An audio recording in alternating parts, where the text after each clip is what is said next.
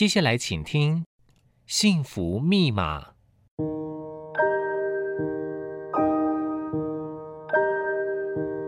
物质的拥有只能带来短暂的快乐，内心的自在跟宁静才是值得追寻的幸福。让我们一起来解开幸福的密码。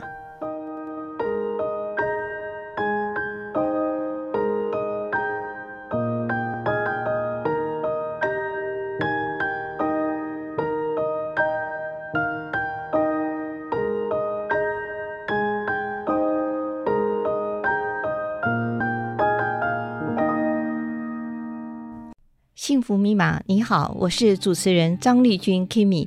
我们今天很高兴能够邀请到一位呃非常特殊的特别来宾。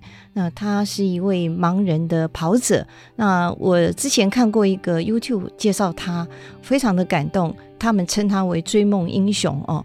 那他的人生呃说起来蛮曲折的，本来是非常璀璨的人生。那因为呃一次。不小心喝到了一个假酒，而变成了失明。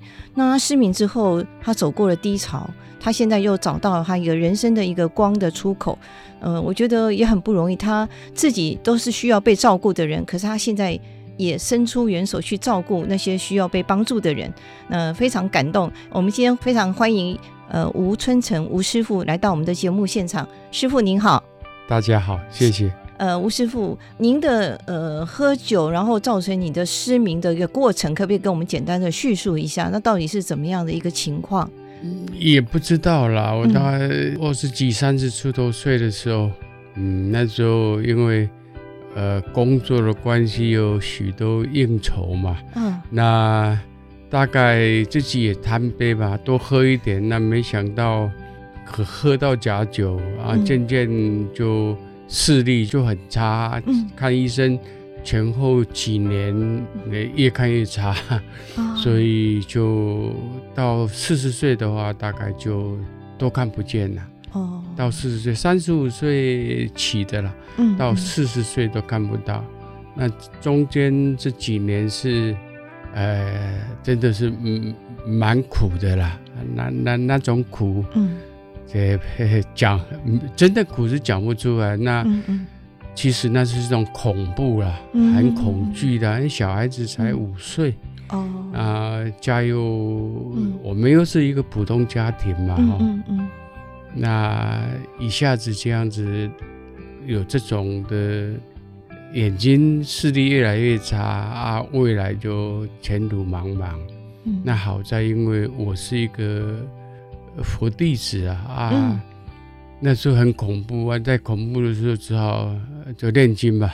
哦、我大概都是持诵《金刚经》啊，嗯、还有普贤恒愿品吧。哦，那那真的是很恐怖啊。嗯，呃，没有办法形容，那就只好就一直念经，一直念经。嗯，后来只好面对他，心里想，嗯。一切都有安排吧，嗯嗯，老天总是会留一条路给我走吧。然后到四十岁的时候才，嗯出来工作。哦，那呃，因为吴师傅吴春成先生刚刚有提到，就是当年就是三十五岁的时候喝到了假酒。我记得那那时候我有跑新闻，有有听到那时候有一个。清大的教授，他也是喝到假酒也失明哦。那时候也算是一个很大的社会新闻，就是台湾有一些假酒的一个贩卖。呃，那您碰到这样一个重大的打击，对你的家庭还有你的人生，就是会有很大的冲击，不管是生理上或者心理上。那你在这个人生低潮，您刚刚有提到说您是用诵经嘛？那那个《金刚经》它那个其实经文蛮长的，你是把它背起来呢，还是怎么样跟着呃跟着来课诵啊？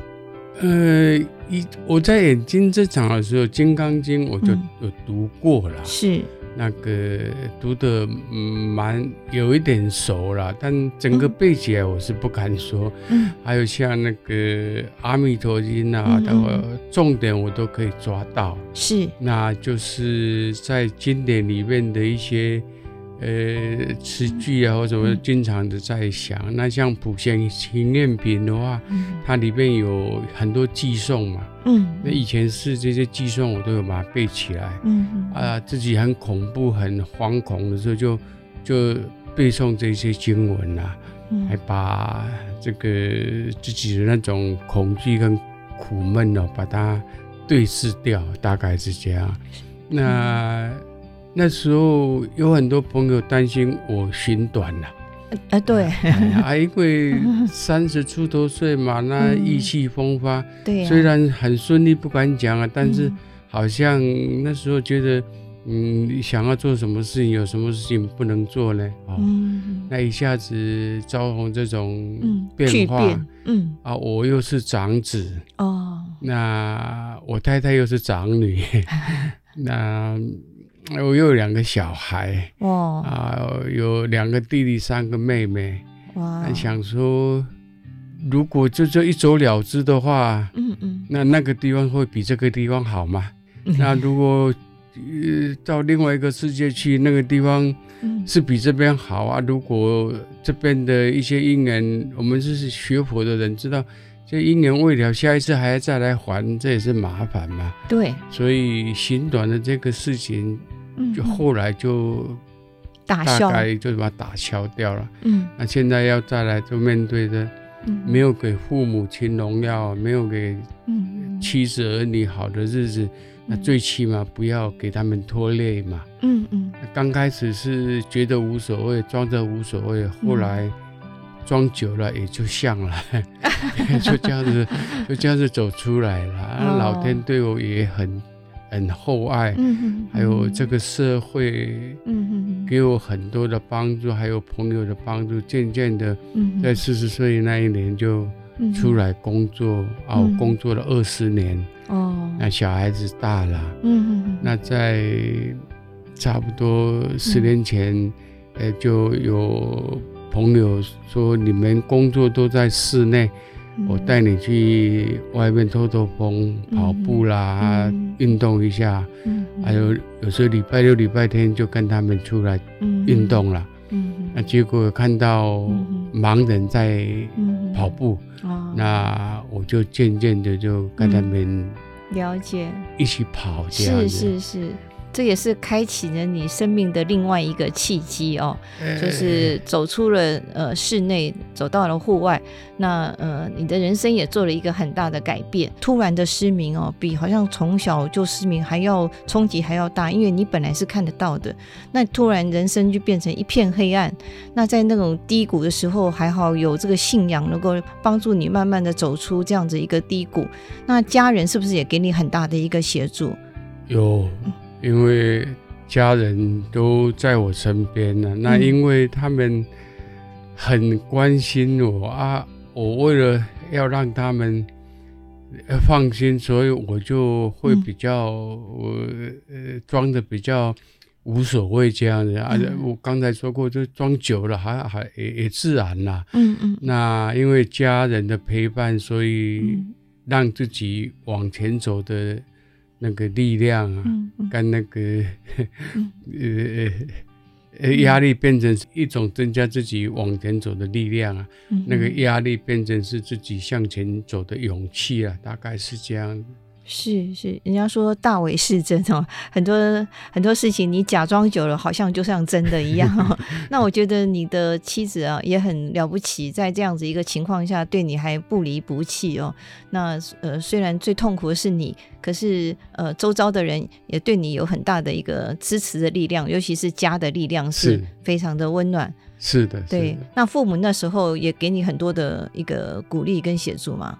嗯，因为我们是传统台湾的家庭呐、啊，父母亲不会不会讲什么，嗯、因为他们没受什么教育嘛，都不认识字，嗯嗯，所以他们只是说，嗯，哪里有医生，他们就问啊，就叫我去看呐、啊，嗯嗯啊，因为父母亲跟家人啊都这么关心，所以那时候我实在看眼睛已经。没有信心的，不想看了。嗯，但是他们都这么关心，你不得不要去看呐。是是是啊，所以因为这种，就就他们的关心是压力，然后我就变成当成自己向前走的勇气跟力量啊，大概是这样子过来的，是。对，传统的念头了，转念，嗯，对。是，有时候传统的父母，他虽然不会把爱说出来，可是他会用行动来表示他的关爱。对啊，有时候会到处去拜拜啊，或求神啊，然后做很多的一些呃，对你认为是有帮助的事情啊。是，他们随时、嗯、你会感受他们，他随时在你身边。所以他们在这个过程中是你最感谢的一个人，对不对？那 其实他们感受比我还苦了。因为我有两个小孩，嗯、他们又怕我想不开，啊，又、哦、又怕这啊，他们又不敢讲。嗯嗯嗯。我想他们也比我更苦吧。是。那我只好转个念头，装、嗯、成无所谓，勇敢一点。嗯。哎，他们渐渐啊，大家就这样的一起走出来，不是我一个人走出来，他们、嗯、他们也需要被疗愈的。哦，是。那那段时间你的经济的压力应该也很大，因为有五年的时间没有工作嘛。哦，那你在四十岁的时候又出来找工作，那那样。的工作的是什么样的一个性质？可不可以帮我们介绍一下？这个是老天安排啊，就无心插柳了。嗯、我年轻的时候就有一点聪明了，但是书都读不好。书都读不好，怎么背啊？然后背的老师都不出，考试题目啊，那个我都没看过。我不是不用功，我也曾经用功过。是。那后来就把它放弃，就就就完了。嗯。那我十几岁到台北来，那时候三重有很多国术馆，哦，还有很多中药铺。哦。那我就在那那没事啊，就在那附近混。嗯，那那以前国术馆有呃酸痛推拿啦，嗯、这一些嘛，那武打的嘛，对。那我就在旁边看，还有一些中药铺的老师傅在教那个学徒啊，怎么把脉，怎么讲，怎么讲，我就听。哎，平常学校上课老师讲的都记不住，哎，那个东西我一听就记住了。哦。啊，就有兴趣嘛，啊，就记住了。嗯。啊，到。后来出社会，因为自己有一点手艺啦，嗯，那朋友啊、同事啊，常常会不舒服啊，我就会帮他们处理一下，嗯嗯嗯。那渐渐的也也自己炫耀自己有这种技术嘛，嗯嗯。那没想到眼睛看不到的时候，哎，这些变成是我呃二二十年工作的一个 一个技巧。是。啊，当然刚出来的时候。呃，那时候盲人协会有做这些学科的呃教导，嗯、比较有系统的教导嘛。嗯，那我就去学啦。嗯，然后后来就把这个拿来当生活的技巧，大概是这样。嗯嗯，所以你大部分都从事这种经络按摩的一个工作。对对，哦、大概就是跟按摩比较不一样，因为它手法会比较重，嗯、比较针对性比较强。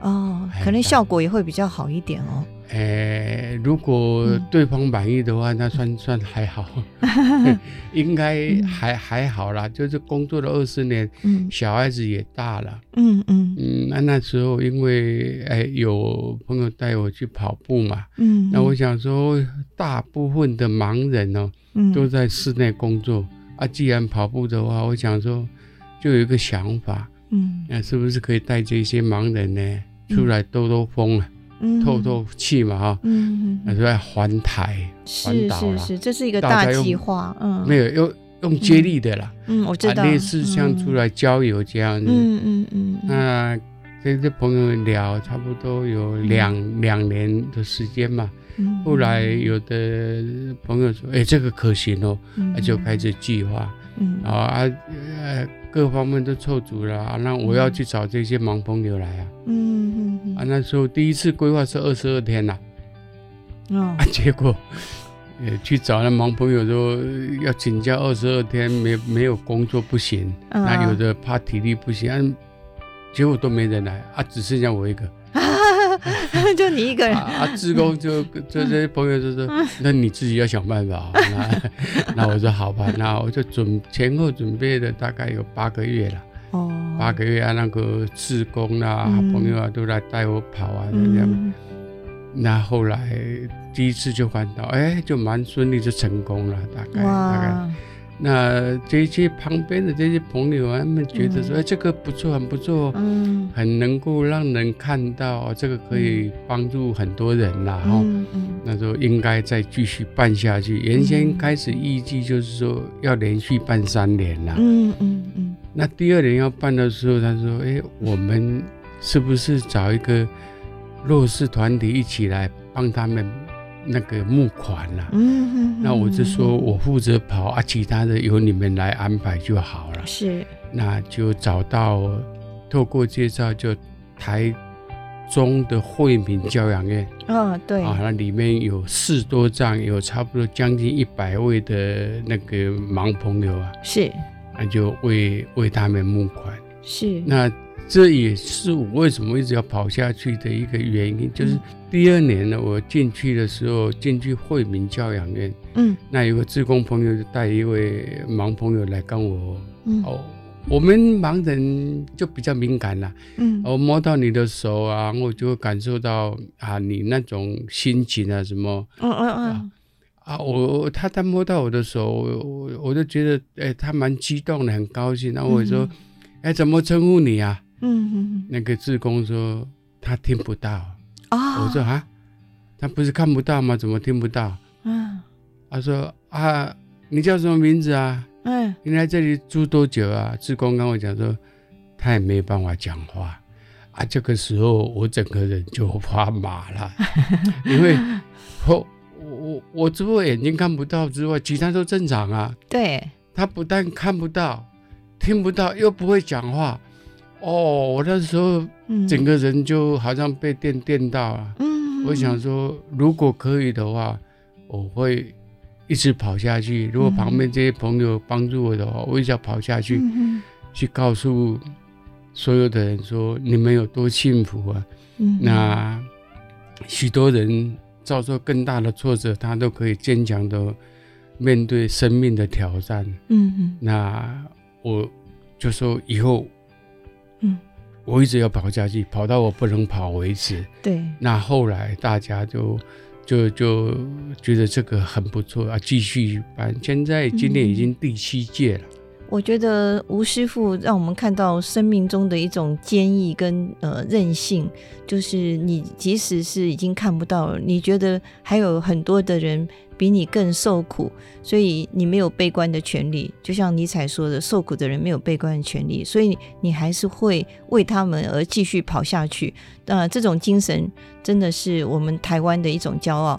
那我在一个 YouTube 上有看到吴师傅有曾经讲过一段话，就是说这几年跑得很辛苦，可是跟刚失明的痛苦算起来，这又算什么哦？因为有更多的人需要帮助，这些团体我愿意为他们而一直跑下去，其余的都是多余的。那这段话让我非常的感动，就是呃，因为呃，吴师傅是呃自己是需要被帮助的人，可是他毅然而然走出了一个这个。呃，算是一个室内的一个生活圈，他走到了户外，呃，然后要跑步。那我们呃明眼人跑步都会有时候会有一些怠惰啦，或者是不想跑，或者是很很痛苦。可是那盲人要跑步，那更加的困难，而且他要环岛哦，呃，他刚刚讲到，呃，盲人环台已经。到了第七届，呃，从二零二三年的十二月到二零二四的一月，我觉得这个坚持下去的勇气真的很令人佩服哦。所以想请教吴师傅，那我们盲人要跑步的时候，一定是要有一个陪跑者嘛？那我们怎么样去找到我们适合的陪跑者？那陪跑者的那个条件跟他应该要注意什么呢？是的。嗯，陪跑教练他是需要一段期间的经过我们会的讲习，嗯、然后再来多次的练习之后，就会成为一个正式的陪跑教练。哦，大概在大概要差不多半年的时间啦。嗯嗯，快的话到半年的时间。嗯，那。我们经常会有讲习，嗯，嗯，就是陪跑教练讲习。嗯，那详细情况的话，嗯、可以上网去查“盲人环台”，嗯，好，这个网站那里面有一些详细的说明。那我们每个礼拜天也在呃内湖的那个建南路，嗯，进修宫米粉寮那里，嗯，我们每一个礼拜天的早上七点，在那边也有做讲习，嗯，然后也有在练跑团练，大概是这个情况。哦，所以呃，已经有成立这样一个协会，就是盲人跑步的一个协会，是不是？是有哦，呃，有一个中华视障盲人呃路跑协会，嗯。啊，我们另外还有一个是呃盲人公益路跑协会，嗯哼，哦，是这两个协会都有在训练这个陪跑教练，哦，那陪跑教练正式的陪跑教练。呃，可以的话，那我们盲人对这些陪跑就就完全信任，嗯，就没有其他问题。啊，再来的问题就是，呃，这个盲朋友自己要克服自己的这个，呃，跟正常人一样，呃，都会地心引力是很难克服的，要克服地心引力是蛮难的啦。嗯，哦、对，其他的都一样，大概是。嗯、那在跑步的过程中，呃，就是。在外面哦，虽然有陪跑教练这样子扶着哦，那他们陪跑教练跟你的一个默契是要怎么养成？而且他们应该要注意到什么？要帮你帮你看路障啊，帮你看路嘛？这样子？这个在讲习的时候都会、嗯、呃，这个上这个课啊。最主要，因为你这个讲的话，嗯，他大概也没办法体会。对啊，怎么办呢？那就是把你要来学的教练要带盲人跑步。把他眼睛蒙起来，嗯、那个叫做伪盲啊，伪盲训练。你把他蒙起来，蒙起来，然后带他走走走，他就知道怎么去带盲人了。哦，哦，这个让他体会一下都看不到啊，就是他会很恐怖嘛，嗯、上楼梯下楼梯啊，嗯、过什么路障啊，他会很恐怖啊。经过这个训练之后，他要带盲人就很驾轻就熟。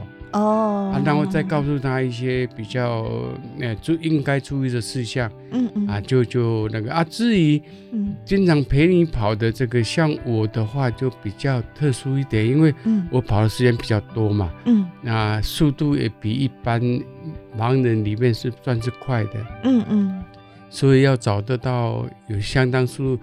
你要带我跑，速度要一定要比我快啊，我就会被我拉爆啊。嗯，对，所以这个对象就比较难一点啦。啊，不过还好，这个很多热心的朋友都会来帮忙，没有问题啦。啊，只是平常训练训练的时候，我就有专门的呃教练，他骑脚踏车，我跟着脚踏车跑。哇，哎，平常训练是用电动脚踏车带跑的。嗯。这样你的心里的恐惧要怎么克服？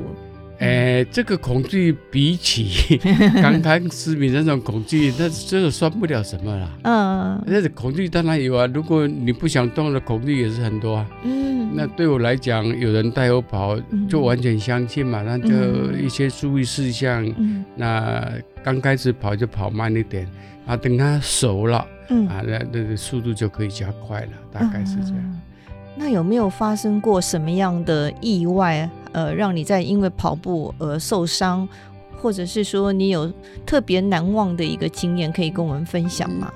有啦，嗯，就这个刚开始，因为像我环岛嘛，哈、嗯，啊，有很多热心朋友出来啊，嗯、啊，他们虽然没有讲习啦，哈，嗯，啊，他还很想说，哎呦，啊，带盲人跑啊，人家这么热心呐、啊，嗯，哦，这么这这么这真诚的来关怀。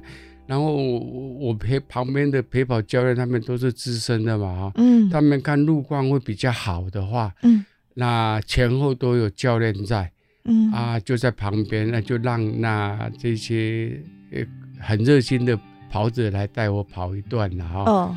那刚开始跑了十分钟，他们都很紧张了。嗯啊，等到跑个十分钟，呃，到半个小时之后，他喊驾轻就熟，他就忘了我是看不到的。然后这个时候就比较容易出问题了。哦啊，出问题的时候，他有时候看上面，啊，比方注意我上半身前面的啊，他就忘记下半身还有还还有有一些障碍物嘛。对。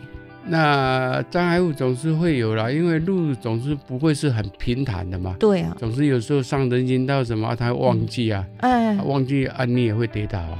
哦，啊，像这个的速度都很慢，应该都是皮肉伤啦。哦哦啊，有时候会碰到那个那个嗯小腿的那个前缘哦，哎啊会很痛啊，但是人家都这么热心，他也不是故意啊。他问你痛不痛，你当然说不会不会，没事没事。但是呃，但是因为他们的关怀啊，你就痛忍一下嘛。但是皮皮受伤没没没有大碍的，没有没有大碍，因为有路况不好，一定速度很慢嘛。嗯嗯，啊，这这有时候是有小障碍物，脚都踢到啊，是真的是很痛啊。嗯，但是就是没事没事，那给他有信心嘛。我说，嗯，他这样子一次，他心里受到伤害比我还严重，下一次都不敢来了啊。所以应多多少少会啦。是。那有时候他忘记了，比方说。像我自己妹妹刚才要进这个门来，嗯、我是有经验的，嗯，所以我我就手都放在前面，就我，我差一点撞到门框啊。哦，哦，这个就是我们盲人自己知道什么情况之下要注事先注意什么环境可能会有哪一些障碍。嗯、那我们为什么要戴帽子？嗯、因为很多地方我们头是会去撞到，哦，然后戴个帽子，有个帽子帽檐先挡一下，嗯、是。啊，就可以预防它了。这个我们自己要注意啦。嗯，这也是一个经验的累积 啊，让你能够比较能够懂得在这个呃路况比较不稳定的状况下，如何保护自己不要受伤害哦。对对对，是是是。是，那我看到那个 YouTube 影片有提到，就是有一些陪跑者。他说他一边跟你跑，一边在跟你聊天。嗯，那其实你也因为你的人生经验也很丰富，所以你的那个有跟他们的一个谈话，他们都会觉得受益很多。他们会反而觉得说是你在陪他们跑，所以你们是一边跑步，有时候会一边聊天抬杠，是吗？会啦，因为我是学佛的人呐，哈、嗯，而且老天对我厚爱，尤其到后来这差不多十年了，哈。欸那以前学佛就是说要看开，要放下，要怎么样，怎么讲都很好听。但是，一直到最近十年来才体会到，哦，原来是这么一回事。嗯啊，所以来陪跑的人、带跑的教练，他们会跟我讲啊，这些世间的一些事啊。那以我所知道的，就跟他们做不同的。观念的转换跟那个立场的一些看法，嗯、啊，他们就觉得说，哎、欸，好像来这个地方是 是是学另外一些接触到一些他们没有接触到的观念，大概是这样子。哦，那也是常常给别人一些心灵鸡汤哦，或者是给别人一些启发哦。启发不敢当，因为自己吃的太多苦了。是是，所以我觉得吴师傅。嗯，给很多人很多的希望跟很多的一种开导哦，因为从你个人的一个亲身经验是蛮有说服力的。那其实嗯，蛮令人感动，就是吴师傅在跑步的过程中，也其实会让很多陪跑的教练也得到了很多心灵的一个启发。那我现在很好奇，就是吴师傅，你跑步的一些装备，呃，是不是要像很多人要有那种专业的跑步鞋啊？听说你是用。拖鞋来跑是吗？呃，我我都穿拖鞋啊，从第一届开始我就穿拖鞋跑。啊、那真的，你最好不要试，试的话你穿上去就脱不下来。嗯，但是刚开始穿这种拖鞋跑的人，最好是也穿袜子，嗯，比较好，因为你们一下子如果穿这种拖鞋没有穿袜子的。那个表皮会有一些摩擦，会不舒服啦。嗯，如果有专门跟这个拖鞋一样的袜子的话，嗯、那你跑跑看，你真的穿上去就脱不下来。你是怕说被牵绊住，所以你不愿意穿这样，就用最简单的方法在跑是吗？也不是，因为我看不到你那跑，我们跑马拉松啊，一跑下来。那个不要说裤子湿的，那个鞋子、袜子都会湿掉的，都要洗嘛。嗯，那我眼睛看不到啊，所以又麻烦。那或者哎呦，有这个拖鞋，那嗯，那很好啊，那我就可以省掉很多麻烦。冲一冲，洗一洗，很快这样。对对对，大概是。你生活上都是一个人起，生活起居都是一个人在照顾自己吗？嗯，过去因为工作关系，我都一个人啦。嗯，哎，都一个人生活，大概有十几二十年了，大概。是这样哦，那这样的话不会有什么不方便吗？煮饭啊、做菜啊这些都没有不方便吗？那如果你不想肚子饿的话，那都不方便，当然会有那个家人配合事先给你准备，到时候你就拿出来这个软泥热一下，嗯、应该就没有什么问题吧？大概是这样，这些都没有问题了。对，我觉得生活上的一些零零总总，你都会想办法去克服。包括你在跑步的过程中，你都会用比较简单的方法。因为我们一般人总觉得跑马拉松是要很久的，很消耗体力的，所以一定要有很好的鞋、很好的装备啊。那我觉得我们看到吴师傅都是用最呃轻简的、简易的一种方式在跑。你一天大概要跑多少公里啊？我大概有将近快两年，因为找不到人带我跑，没有怎么练。啊，最近一个月有找一个外籍来的带跑教练开始练，现在大概每天可以跑四十公里以上啊。啊，啊，大概。往下加，大概每个月加个五公里，到明年这个时候应该我的目标了。嗯，呃，至于能不能年纪这么大，能不能达到不知道。我这预计明年这个时候，我一天大概跑十个小时，最起码要到八九十公里，大概是这样。哇，对，一天跑十小时，哇，对跑八九十公里。开始，比方说，嗯、晚上两点开始跑，啊、跑到中午十二点以前。那、嗯、就差不多要八九八九十公里或者一百，目标是一百公里哦，哇，这个太难了，对于明眼人来讲都很困难。不不，不是难了，因为几年下来，关心的人哦，嗯，有爱心关心的人越来越多了，啊，需要被关怀的朋友也越来越多了。对，那你说在练的时候，夏天那么热，嗯、冬天那么冷。苦不苦？那当然苦啊！比起我那个刚失明的时候要走出来，那这苦都不算什么。嗯，还有你可以看到这么多人的关怀跟那爱，嗯，那你在跑很累的时候，你想到这个，你就觉得哎，就轻松多了。嗯，那你就一直跑下去，累不累？当然累啊。嗯，但是你要想到说，哦，这么多有爱心的人，愿意去关怀那些需要被看到的人。那我又可以做这个工作，那自己的价值跟那种兴奋的感觉，跟那个苦的那种感觉完全不一样，哎，没有办法形容啊，只有展现在两只脚上面嘛，嗯，就慢慢加上去。那你回去哦，觉得不是，吃个饭，然后休息一下，起来的天亮啊，赶快再出去跑。啊，那种喜悦就好像你的小孩。呃，他很乖、嗯、啊，他考上第一个志愿，嗯、也是你想的，嗯，那那那种兴奋的感觉，嗯，没办法，那个不可形容。了，对对、哦、啊，你那个力量就从那个地方来啊，嗯，再来，我快七十岁了，嗯，啊，没几年可以跑哎，啊，我常常在医院进出看那一些，嗯，二三十岁、四四五十岁的得癌症的呢。对呀、啊，那边是有人照顾啊，但是你要那种被人照顾，还是你要在太阳下，在还在雨天这样子跑呢？嗯，那是一种选择嘛。嗯，那我觉得如果可以选择在太阳下，在这么寒冷的风里头跑步，嗯，我要选择这种，我不要在医院里面很舒服的让医护人员照顾你，我不要选择。如果可以选择的话，我当然是，而且这个工作，我七十几岁眼睛又看不到。嗯嗯，跑比较能够聚焦，嗯，那让更多人出来运动，让更多的人知道有很多需要被关怀的人，这是一件好事啊。那每次想到这个，你怎么会累呢？不会累了，嗯，那肉体上会会累，嗯，需要休息，但是精神上是不累的，一直往前走，嗯，恨不得说，哎，我今天再多跑个几公里，大概是这样。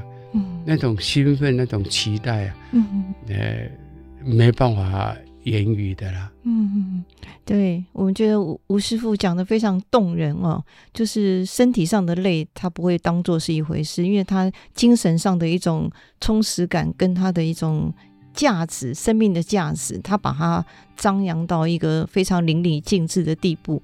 那吴师傅，您现在除了为盲人而跑，还有为反毒而跑，是吗？呃，反毒是每一年扶轮社在台北都有办那个反毒路跑。哦。啊，所以我我我都会去参加。是，那我是代表盲人，是为弱势，嗯嗯。啊弱势团体来跑。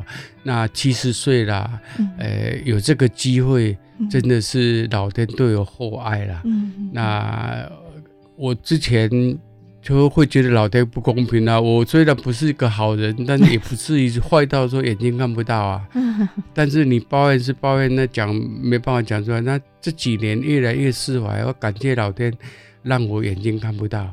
如果我眼睛是正常的话，在生意场上嗯啊、呃，就算是可以呼风唤雨，那又怎么样呢？嗯啊，那我现在可以找到生命的的故乡，可以找到那个第二春，往前跑。嗯这个比你得到万贯家财，或是赚到做生意赚到钱再有钱，嗯这个都难跟这个比较了。嗯这个这样跑下去，而且自己健康，嗯又看说很多人身体不是这边痛就那边痛啊，自己又可以这样跑，嗯。那种快乐、满足跟感恩的心不由得嗯。从内心的出来，所以就觉得嗯。极乐世界就是在这种状态吧，应该是吧？嗯，就是一个极乐世界非常圆满的世界，大概是这样。哇，听得很感动，而且也觉得深受启发哦。您跑出了一个属于你自己的一个极乐世界。那其实人家说人间就是一个净土，那我们怎么样子把我们的一个生活的一个空间跟环境，把它打造出一个很有价值、很有意义的一个人生？那我们在吴师傅的身上。就有感受到这样的一个能量。那呃，你有未来的计划吗？就是除了在台湾环台这样子跑，是不是要跑到国际去呢？是啊，因为呃，想要做点事，你必须要有点名气嘛，哈、哦。哦。那所以我就夸口了，嗯，就是要去跑美加，嗯啊，从 LA 跑到纽约。哇，很远，哦，这个差不多五千多公里啦。是啊，然后 L A 再跑到多伦多，大概这个大概是两千三百公里，比较短一点。嗯，然后再从多伦多跑到温哥华，这个大概七千一百多，七千两百公里左右，然后才温哥华跑下来到 L A，这个一千七百公里，总数加起来差不多两万公里吧。那我是想，我一直要练练到一天可以跑一百公里，就是为了这个。嗯、那我计划六个月里边一百八十天要跑两万公里，所以一天要跑一百一十公里。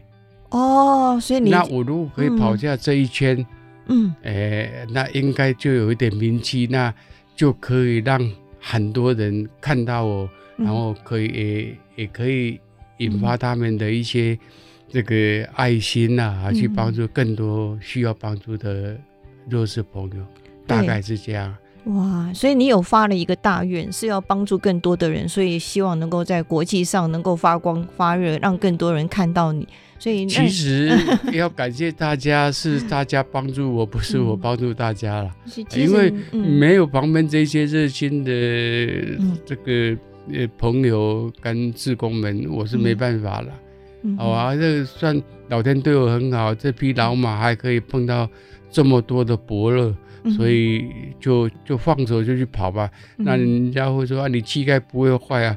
嗯、我说我就我已经跑了几万公里了，那个膝盖也没有坏掉啊。啊，然后再跑下去，跑到不能跑为止吧，大概是这样。哦，这给自己一个目标往前走。是，难怪人家说你是盲人环台第一先锋哦，也是共聊之光。我觉得你未来也会变成台湾之光哦。不敢当，不敢当。那您可不可以对那些就是呃生活非常困苦，或者是眼睛看不到，或者是听不到那些需要别人帮助的人，说一句鼓励他们站起来的一个呃你亲身经验？呃，不要放弃，不要放弃。哎，老天总是会留一条路给你。啊，给你这么大的挫折，就是因为你将是一个跟一般人不一样的人，嗯、所以他才给你这么大的挫折。那、嗯、孟子讲的嘛，嗯、呃，天将降大任于斯人也嘛，嗯，哦，所以老天他磨着你就知道你将来一定会做一些事情有益这个社会，所以千万不要放弃，坚持下去。一定没有问题了。哦，太棒了！我们呃非常谢谢吴师傅给我们的一个鼓励哦，就是坚持下去，不要放弃，就把挫折当做人生的礼物，继续的跑下去。那我们也祝福吴师傅，你能够达到你的一个人生目标，继续的往前跑。谢谢吴师傅，谢谢大家，谢谢大家。好，谢谢听众朋友收听，我们下个礼拜同一时间在空中相会，再见，拜拜。